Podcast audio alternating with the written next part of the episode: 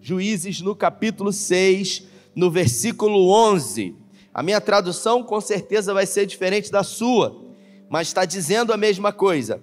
Diz assim: Um dia o anjo do Senhor sentou-se debaixo do carvalho que está em Ofra, pertencente a Joás, o Abiesrita. Gedeão, seu filho, malhava o trigo num tanque de esmagar uvas escondido dos midianitas. O anjo do Eterno apareceu a ele e disse: O Eterno está com você, poderoso guerreiro. Gideão respondeu: Comigo, o Senhor? Se o Eterno está comigo, porque estamos nessa situação? Onde estão todas as maravilhas que nossos pais e avós nos contavam afirmando: o Eterno nos libertou do Egito. Na verdade, o Eterno não quer saber de nós. Ele nos entregou na mão dos midianitas. Mas o Eterno insistiu: use a força que você tem, liberte Israel da opressão dos midianitas. Sou eu quem está enviando você. Gideão respondeu: Eu? Como, Senhor? Como e com quem eu poderia libertar Israel? Olhe para mim, o meu clã é o menor, o menos importante de Manassés, e na minha família eu sou o menor. O Eterno disse: Eu estarei com você, confie em mim, você derrotará os midianitas como se fossem um só homem. Feche os seus olhos se você pode, Pai, essa é a tua palavra e em graça nessa noite pedimos que o Senhor fale conosco, que o Senhor tenha liberdade nas nossas mentes e no nosso coração para ministrar aquilo que o Senhor deseja, em nome de Jesus. Eu quero falar hoje, como eu disse, sobre fé, e a fé, ela age no sobrenatural. A fé, ela não é lógica. Se a gente tentar compreender de uma forma natural e lógica a fé, obviamente ela não vai fazer o menor sentido porque a fé, ela caminha distante desse mundo físico que nós vivemos. A fé, ela é algo que precisa ser colocado em prática, que precisa ser exercitado. Eu uh, tenho costumado frequentemente dizer, está um pouco escuro aqui a luz, obrigado. Tenho costumado frequentemente dizer que a fé, ela só faz sentido ser colocada em prática quando você não está entendendo o que está acontecendo na sua vida. Porque se você precisa exercitar a tua fé e tudo está bom, não tem nenhum sentido. E é exatamente quando você não entende, quando tudo diz que não, que você precisa exercitar a fé. E aí a pergunta que eu faço é: de que maneira nos dias de hoje eu posso multiplicar a minha fé?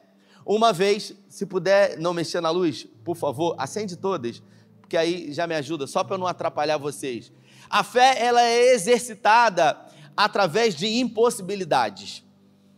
Tem um texto que diz que Jesus estava de um lado do mar da Galileia com os seus discípulos, ele despediu a multidão e ele pediu que os discípulos atravessassem para o outro lado do mar da Galileia. Ele subiu o monte, ficou ali orando e os discípulos obedeceram a Jesus. Repita comigo: os discípulos obedeceram a Jesus.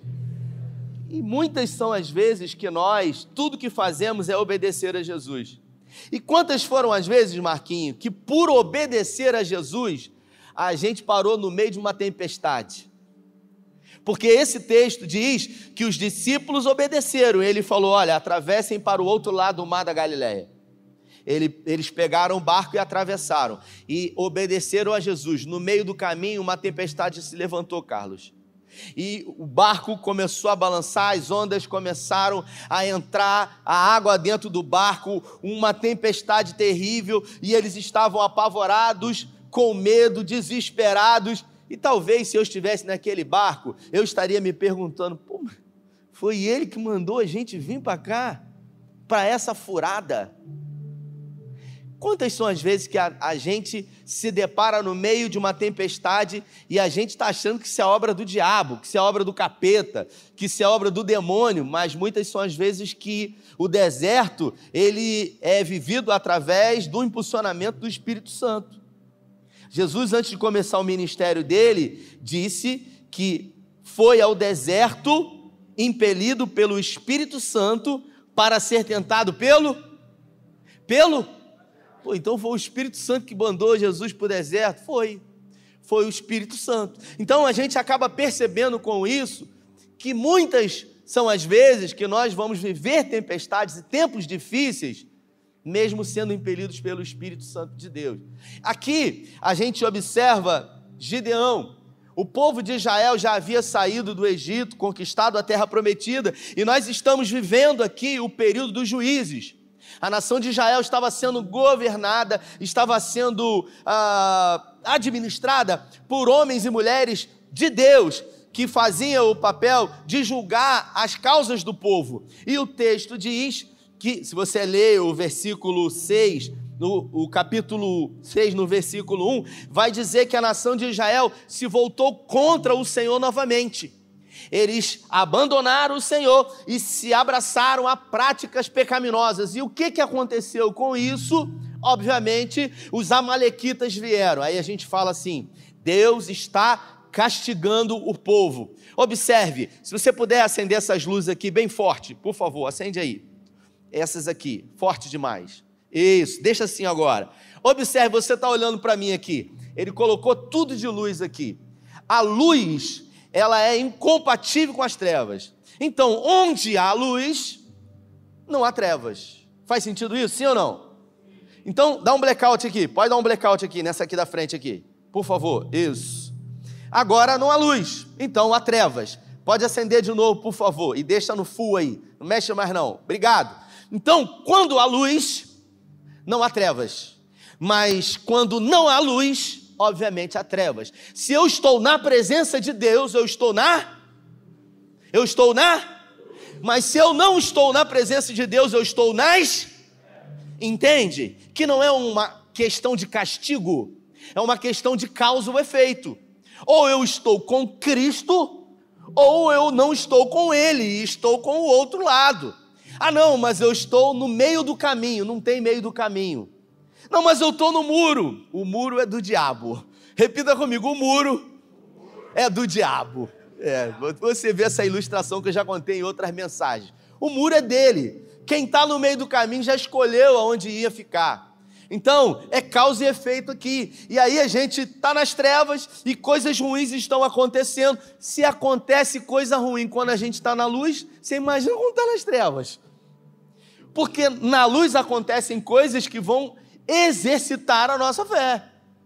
E os midianitas, durante sete anos, estavam vindo contra o povo de Israel que plantava e eles vinham e arrancavam tudo. Então a nação de Israel começou a se esconder como ratos, buscando lugares para poder plantar e malhar o trigo para a sua própria subsistência. Então eles eram ah, uma nação que vivia se acovardando.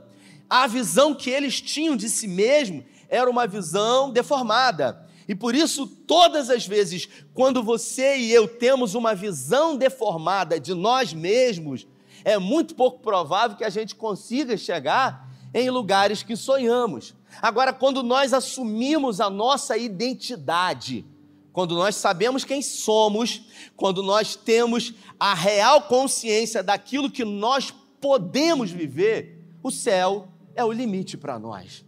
Agora, quando diante das dificuldades eu me acovardo e eu acabo, obviamente, sendo pressionado e me coloco complexado, por exemplo, quem toca um instrumento como esse? Quem sabe tocar um instrumento como esse, o maior desafio de quem toca um instrumento como esse é o nervosismo. Porque às vezes você não está acostumado a tocar para uma multidão, você até sabe fazer, mas quando você é colocado diante de uma grande multidão, é provável que as letras, que os acordes sumam, que você, meu Deus, comece a trocar as coisas, porque o nervosismo, ele começa a dominar você, mesmo você sabendo fazer. Agora, quando você repetidas vezes faz isso e acaba tendo uma total segurança, pode vir o que for. Você vai tocar para um, você vai tocar para cem, você vai tocar para mil, você vai tocar para dez mil, e não vai fazer a menor diferença para você. Agora, quando você se deforma, já era. Você se perde. E aqui nós vemos a nação de Israel totalmente deformada. Eles haviam perdido a sua própria identidade. O anjo do Senhor, ele se levanta, se aproxima de Gideão, que estava num buraco, numa espécie de cisterna, malhando trigo no lagar, e fala para ele: Deus é contigo, varão valoroso. Pensa num cara que estava irado com Deus. Ele estava, sabe, apurrinhado com Deus mesmo. Ele estava aqui, ó, com Deus aqui, sabe? E aí o anjo vai e fala assim: Deus é contigo, varão valoroso. Aí ele vai e fala assim: Comigo? Você está de brincadeira. Porque se o Senhor tivesse comigo, a gente não estava vivendo esses sete anos aí de miséria. E ele estava falando isso com o anjo do Senhor. Com o anjo do Senhor. Que atrevimento, não, que coragem. Não é atrevimento, irmãos, é coragem.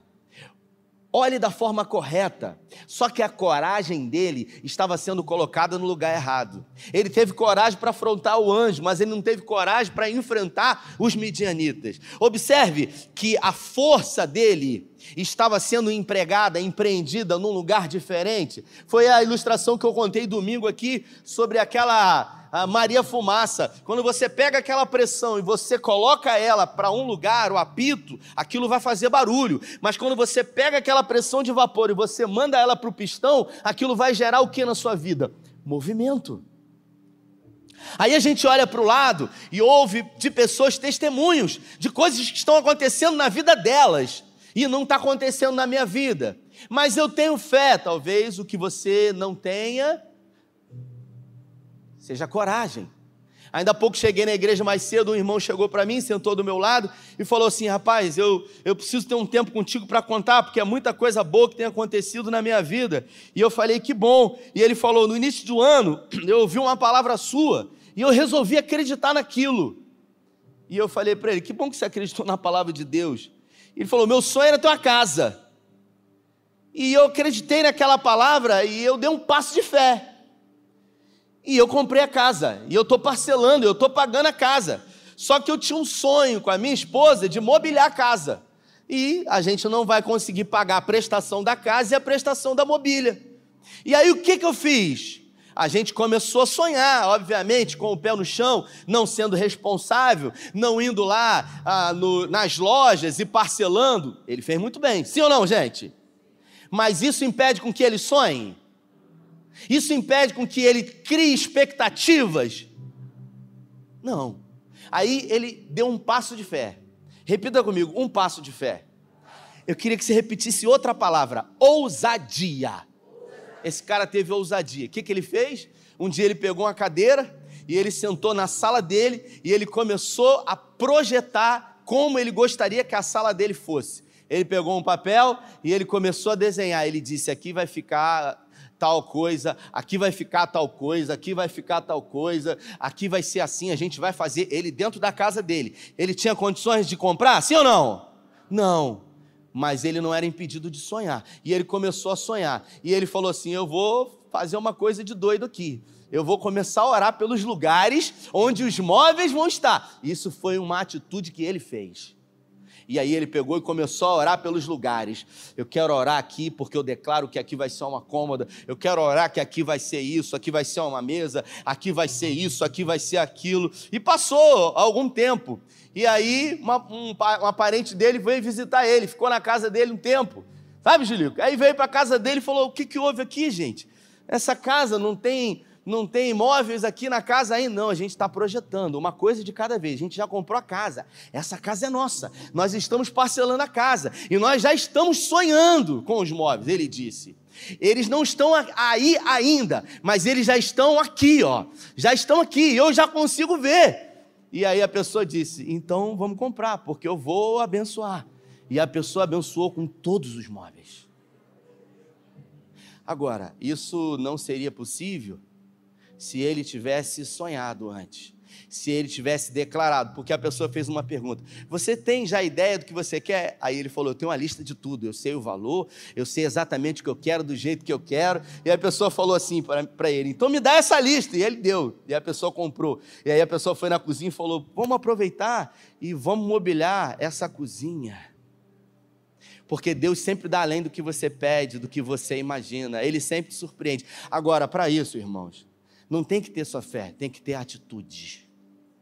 Tem que ter atitude, porque, sabe, dizer que quer, todo mundo diz. Agora, ter atitude para ir em busca. Eu estava almoçando com um pastor hoje, e ele estava contando os avanços da igreja na época, sabe, dos imóveis que foram comprados da igreja hoje, estruturada, e ele estava falando: tudo que a gente comprou foi muito difícil. E quando a gente negociou cada, cada imóvel que a gente negociou, ele dizendo, foi muito difícil e a gente não tinha dinheiro. E algumas pessoas que estavam conosco quando a gente se reuniu e disse que a gente queria comprar esse imóvel, desde o primeiro, ele dizendo: Alguns diziam assim: vocês estão ficando maluco, vocês vão fazer dívida. Isso é uma doideira, porque as pessoas que não sonham, elas estão ali para atrapalhar, para dificultar, para impedir aqueles que querem sonhar. E ele declarou para mim: e tudo com responsabilidade, pé no chão, mas ousadia e fé, que a gente colocou a mão, a gente conquistou no nome de Jesus. E a gente nunca ficou devendo nada para ninguém. E Deus nunca nos desonrou e permitiu que o nosso nome ficasse aí. Então a gente acaba percebendo que, sabe, na vida a gente precisa canalizar a energia para o lugar certo. Gideão tinha energia, Gideão tinha força. O próprio Deus, através do anjo, diz para ele: Deus é contigo, varão valoroso. Você pode estar sozinho, mas se você está com Deus, você vai ser minoria quando?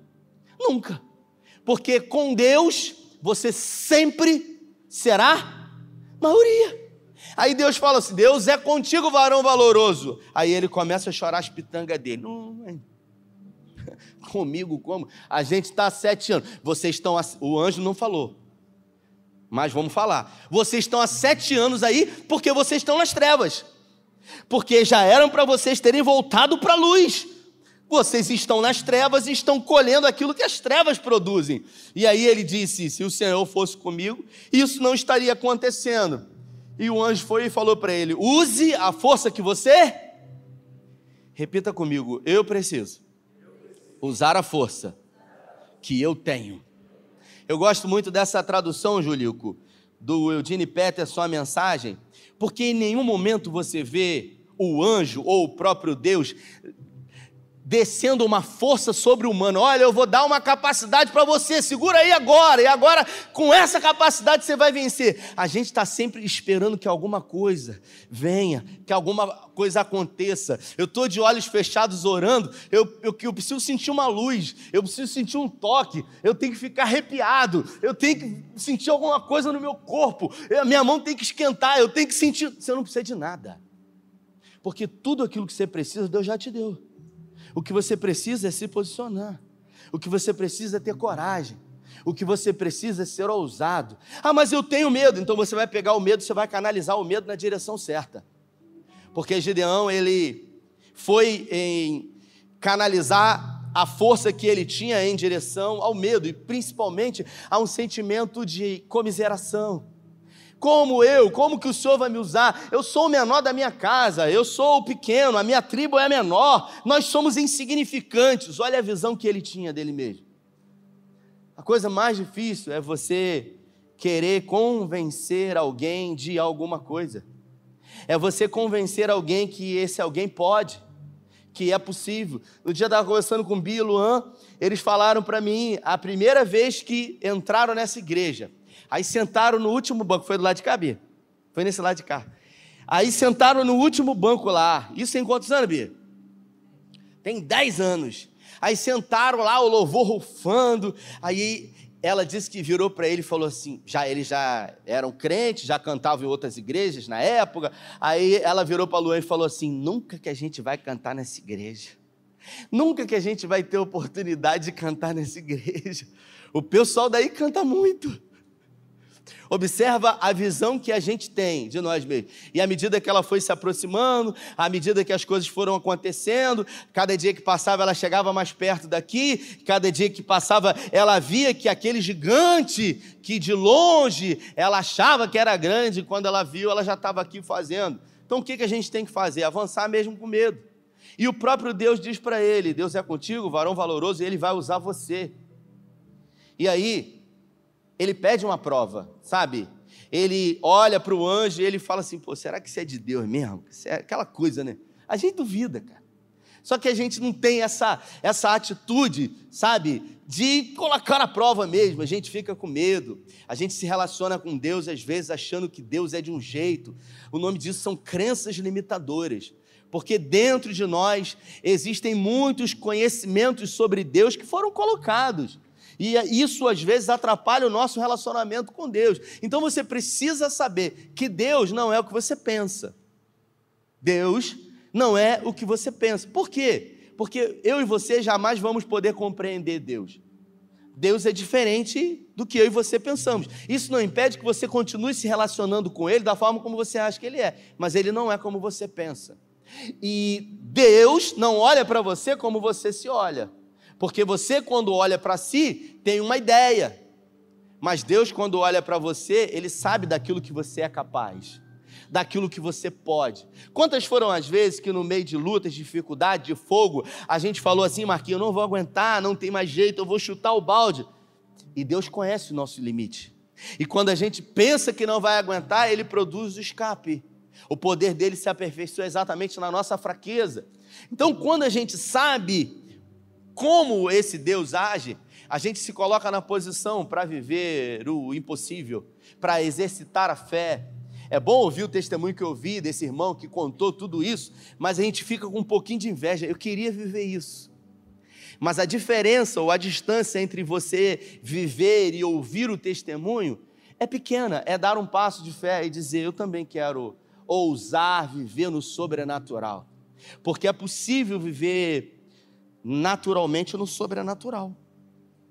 É possível acessar isso. Depende de quem? De Deus, sim ou não? Sim ou não, gente? Não depende de Deus. Porque em 1 Coríntios diz que para todas, quanto forem as promessas de Deus em Cristo, nós temos o sim e o amém. Então depende de quem? Depende de mim. Depende de mim começar a viver. E aí, almoçando com esse irmão, ele falou: Vou contar para você como que eu comprei. A gente comprou o primeiro terreno, o primeiro imóvel. Foi o pastor Samuel Belo do Projeto ID. Ele falou: Vou comprar, vou, vou falar para você. A gente se reuniu numa garagem, ele falando. E aí, um irmão falou: Olha, tem um terreno no Parque Bully. Tem um terreno no Parque Bully. E aí ele foi lá. E aí ele, com os irmãos, foram lá, alguns irmãos, e ele disse que o terreno tinha um muro. Aí ele subiu, olhou assim, ó, por cima, assim, ó. Ele olhou o terreno, que era antiga madeireira, do lado da madeireira. Ele olhou por cima assim. Aí olhou aquele terreno, aí falou assim para o irmão: esse terreno é nosso. Aí o irmão falou: está com dinheiro.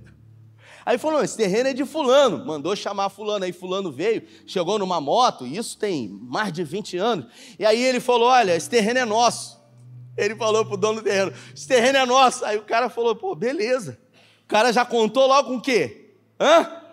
Com dinheiro. Aí ele falou: não, tá tudo certo. Aí o, o, o dono do terreno falou: então vamos lá na imobiliária. Vamos lá, na, não era sua, Marquinhos. Vamos lá na imobiliária. Aí foram lá na imobiliária, aí começaram, ó, o valor do terreno é X e tal, levanta documento, aquela coisa, Arthur. Levanta documento e tal, não sei o quê. E aí, e aí o irmão falou: como é que você vai fazer? 20 anos atrás, né? Dinheiro, vai transferir e tal. Aí ele falou: não, então, deixa eu te explicar. A gente vai pagar esse terreno em cotas. Aí o cara, o cara falou assim: o quê? Ele falou: é, a gente vai, a gente vai parcelar em cotas. Inclusive, eu já vou te dar um sinal da primeira cota. Aí o cara falou assim: Você está brincando, né? Ele falou: Não estou brincando. Aí o cara, nesse momento, é nesse momento que entra a fé. E eu queria que você aprendesse isso, porque o Davi, Davi está aqui não, né? Eu fui, o, o Davi foi alugar uma loja e me chamou. Ele foi alugar a loja. Eu fui porque ele falou assim: Vamos lá em Maricá. Vamos que, que a gente vai almoçar na vacaria. Aí eu vou perder um negócio desse, irmão. Aí eu falei, não, eu vou. Aí foi eu, ele e o pai dele. E aí a gente foi, e só que a gente passou na loja primeiro, e aí ele começou a negociar com a mulher, só que tinha uma pessoa na frente. Não sei se já contei esse testemunho aqui. E aí a pessoa conversou, a pessoa conversou, e aí não tinha jeito, eu estava sentado atrás, mexendo no celular. Aí ele, pastor, fala alguma coisa aí. Aí eu falei, vou falar o que aqui? Aí eu virei para a mulher e falei, você tem sonhos? a mesma coisa que o pastor Samuel falou. O pastor Samuel falou assim para aquele cara: rapaz, essa cota que você vai receber, isso é muito mais do que dinheiro. Porque aquilo que a gente vai construir aqui vai ser gerado algo no reino de Deus. Então, se você abençoar a gente, você vai ser muito abençoado falou a mesma coisa numa linguagem diferente. E eu falei para a mulher: você sonha? Então você acredita que se você sonhar o sonho dele, o seu vai se tornar realidade? A gente acaba vendo que a gente vai sempre buscar uma esfera sobrenatural.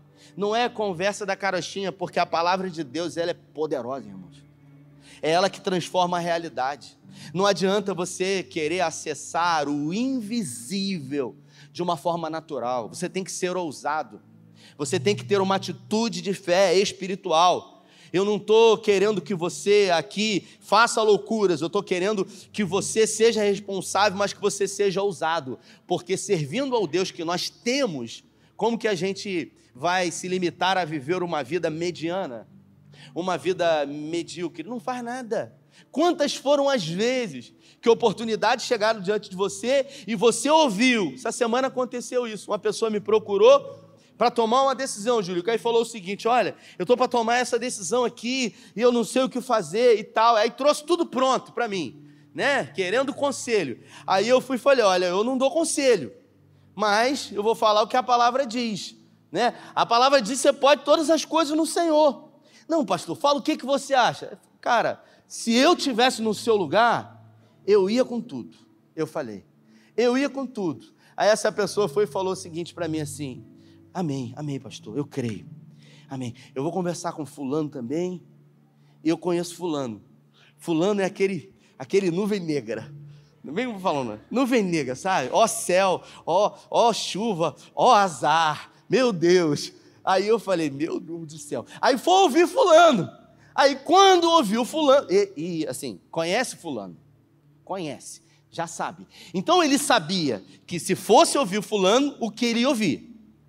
Aí eu fiquei pensando assim: meu Deus, já sabe o que, que o outro vai dizer e vai lá.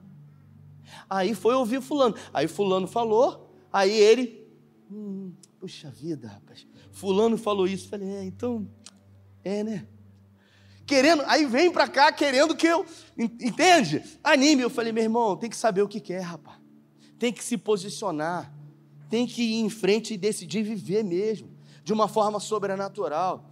Então, na minha vida, isso sou eu, digo eu e não o Senhor. Quando eu decido por algo, eu já escolho as pessoas certas que eu vou ouvir. São pessoas que vão me encorajar, são pessoas que vão me incentivar. Eu contei o testemunho do LED aqui, quando o pastor Fonseca falou: hum, tem um pessoal aí falando, 200 mil reais o LED, é muito dinheiro. Eu falei: o que, que você acha disso? Não, eu estou contigo. Eu falei: então não estou nem aí, porque os outros estão falando, porque senão a gente não faz nada. Quantas foram as vezes que a gente quis dar ouvido para pessoas que não querem sonhar com a gente? Elas não querem sonhar com a vida delas, vão sonhar com os seus sonhos.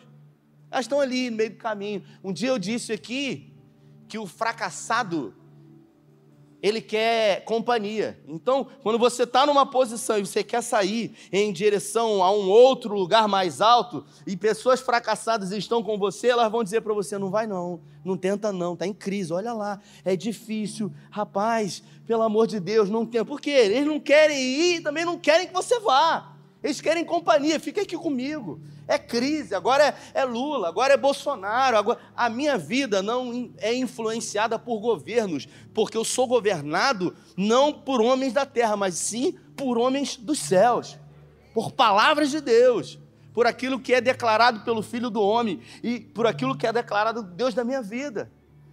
A gente continua orando e crendo que Deus não perde o controle. Agora, a minha parte eu sempre vou fazer. E aí ele começa a pedir prova para Deus. E eu queria abrir um parênteses aqui. Todas as vezes que você duvidar, mas se você se mantiver na posição, você pode até duvidar, mas se você se mantiver na posição, Willis, Deus vai fazer, mas vai ser mais difícil. Ele vai fazer da forma impossível. Sabe aquela coisa com emoção? Para mostrar que Ele é Deus.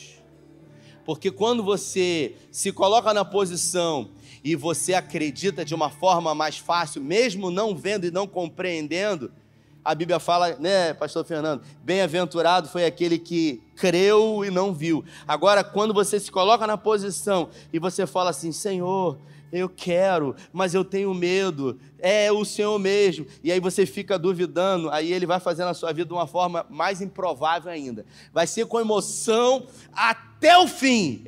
Gideão falou para ele: é, é de Deus mesmo? Vamos fazer o seguinte: fica aqui, fica aqui só um instantinho. Aí ele foi lá, pediu pediu, fez uma comida, trouxe para o anjo, o anjo voltou, botou, pediu para ele botar numa pedra a comida, aí o fogo desceu, o sacrifício foi aceito, e aí o anjo agora fez um pedido para ele. Ele fez um pedido para o anjo, o anjo esperou.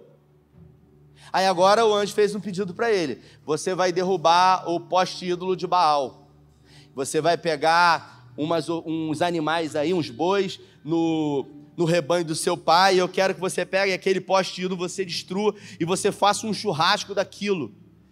Aí ele foi, ficou com medo, chamou dez homens de madrugada, igual um bandido de noite, fez, mesmo com medo, observa que ele foi. Ele estava dando o espacinho dele com medo. Aí ele ia e fazia, até que Deus, o, o texto diz que o Espírito do Senhor, o Espírito do Senhor, o Espírito do Eterno se apoderou dele no capítulo 6, no versículo 33. E aí, você conhece a história e eu também. Era uma quantidade imensa de homens, 34 mil homens do exército Aí Deus olhou e falou assim: Hum, você tem muita dúvida, né? Então, você é aquele cara que, sabe, é uma ferramenta poderosa nas minhas mãos, mas você tem muita dificuldade de acreditar que eu sou o Deus que posso todas as coisas, que ninguém pode contra a minha palavra. Quando eu digo haja, quem pode se levantar contra a minha mão? Eu vou fazer, mas eu vou fazer de uma forma muito emocionante. Aí Deus fala para ele: Gideão, tem muita gente aí, Gideão. Tem muita gente. De 34 mil, Deus faz com que ele leve 300. Se ele tinha medo com 34, você imagina com 300. São as provas que nós somos colocados. Mas se a gente olhar para a história de Gideão, depois de tudo isso, a gente vai ver que a fé dele foi muito mais exercitada, que ele cresceu, que ele evoluiu, que ele aperfeiçoou a sua fé. É assim que acontece na minha e na sua vida. Eu queria que por um momento você fechasse seus olhos onde você está e você pensasse nos desafios lá atrás que você achou que não ia conseguir, que você achou que não seria possível, mas você sabe como o Senhor criou caminhos onde não haviam caminhos e permitiu que aquilo que aos seus olhos pareciam ser impossível se tornasse possível. Eu queria que você abrisse os olhos agora. O que que faz você e eu pensarmos que hoje vai ser diferente? Porque a Bíblia fala que o nosso Deus é o mesmo ontem, hoje e eternamente. O que, que impede Deus de operar hoje na sua vida? Dele realizar outra vez na sua vida agora? Se Ele ama você, se Ele morreu por você, se tudo que Ele faz tem a ver com você. E aí a gente coloca sempre a dúvida, mas se, por quê? Eu citei o Salmo 37, 4 aqui no domingo. Agrada-te do Senhor e Ele satisfará os desejos do teu coração. A gente só quer ser agradado. Achegai-vos a mim que eu me achego a vós. Serei achado de vós, diz o Senhor. À medida em que você se aproxima dele, ele se aproxima de você, porque a Bíblia fala que o nosso Deus é galardoador daqueles que o buscam. A Bíblia fala no livro do profeta Ezequiel, no capítulo 37, que Deus leva o profeta Ezequiel em sonho a um lugar, a um vale. E era um vale de ossos sequíssimos, era muitos ossos. E os ossos estavam espalhados. Você imagina uma grande, num cemitério, uma grande quantidade de ossos ali expostos ao sol há muito tempo. Eram ossos sequíssimos, o texto diz.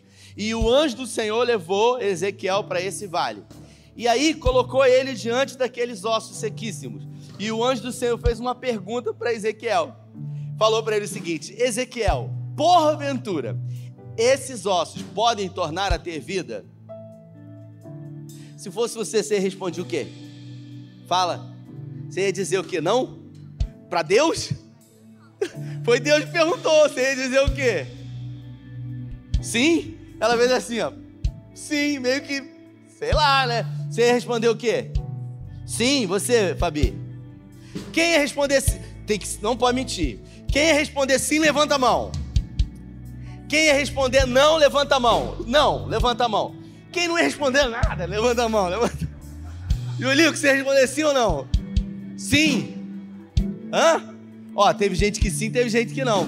Você sabe o que, que o profeta respondeu? Sabe o que o profeta respondeu? O profeta era malandro. O profeta era malandro. O profeta chegou e falou: Senhor, tu sabes.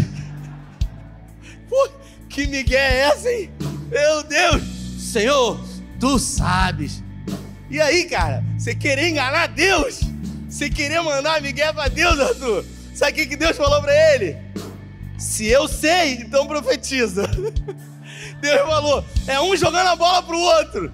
Só que Deus nunca perde, irmão. Deus nunca perde. Aí Deus jogou a bola para ele e falou: Se eu sei, então profetiza, meu irmão, que eu quero ver. Mas profetiza mesmo. Porque é isso, cara. A gente pensa que a gente vai de alguma forma querer manipular Deus, mas Deus está do nosso lado. Deus não está contra nós. Deus está a favor de você e ao meu favor. Nunca se ouviu nem com o ouvido percebeu um Deus além de ti que trabalha em favor daqueles que nele esperam. E aí Deus falou para ele: Se eu sei, Ezequiel, então profetiza. Aí Ezequiel ficou ali e ele falou: É, agora não tem jeito. O que, que me resta aqui? Profetizar.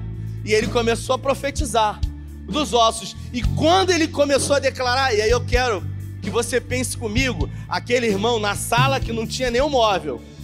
Nesse momento que ele levantou e ele começou a profetizar, ele falou: Eu declaro que aqui será isso, eu declaro que aqui será isso, eu declaro que aqui será isso, eu declaro que aqui será isso. Ele começou a declarar a existência daquilo que não existia. Porque toda realidade, toda realidade, isso aqui ó, é uma realidade, é um telefone. Toda a realidade, esse óculos aqui, essa Bíblia aqui, esse livro aqui, essas coisas aqui são realidades. Tudo isso aqui um dia alguém sonhou. Mas nem todo sonho se torna realidade. Toda realidade um dia foi um sonho, mas nem todo sonho se torna uma realidade, porque tem muita gente que sonha, mas não coloca em prática os sonhos, mas não declara e profetiza que os sonhos se tornam reais. Então é disso que se trata, é ter uma fé, sabe, autêntica, mas uma fé eficaz. Porque tem gente que tem fé, Laerte, na derrota. Tem gente que até acredita, mas acredita do lado errado.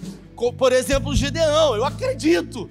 Eu acredito que se o Senhor fosse conosco, tudo isso não seria possível. Então ele tinha fé, mas a fé dele era na derrota e não na vitória. E quando a gente tem fé na derrota, o que, que vai acontecer? A gente está declarando aquilo que a gente quer viver. Então o irmão começou a declarar sem ele perceber, ele estava igual Ezequiel no vale lá. Eu vou profetizar. Ó, não tem nada. Eu não sei nem como que a esposa estava nessa hora. Ele ficou maluco, não sei, ou ela estava junto com ele. Eu sei que ele começou a profetizar. E quando ele começou a declarar, porque Paulo disse: crie. É isso. É não é mágica, irmãos. Não é mágica. Não é a mágica. É uma atitude que vai fazer com que você seja ousado que você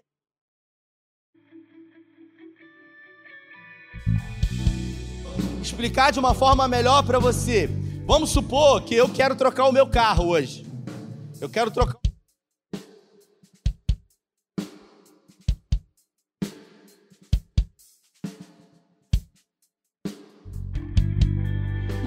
né?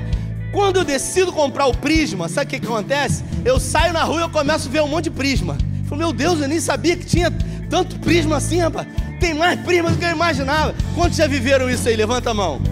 O que, que aconteceu? Começou a surgir prisma do nada? Não. O seu foco ele foi ajustado para um lugar determinado e você passou a dar mais atenção para isso. É isso que você precisa fazer com o seu sonho. Você precisa ajustar o seu foco para que o seu sonho se torne realidade para que você determine que isso será real na sua vida. E assim será no nome de Jesus. Estenda sua mão para frente, nós vamos orar.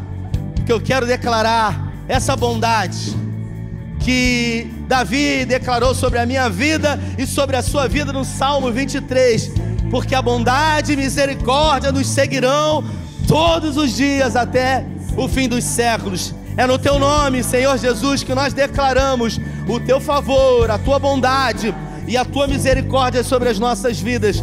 Hoje nós ajustamos o nosso foco de visão.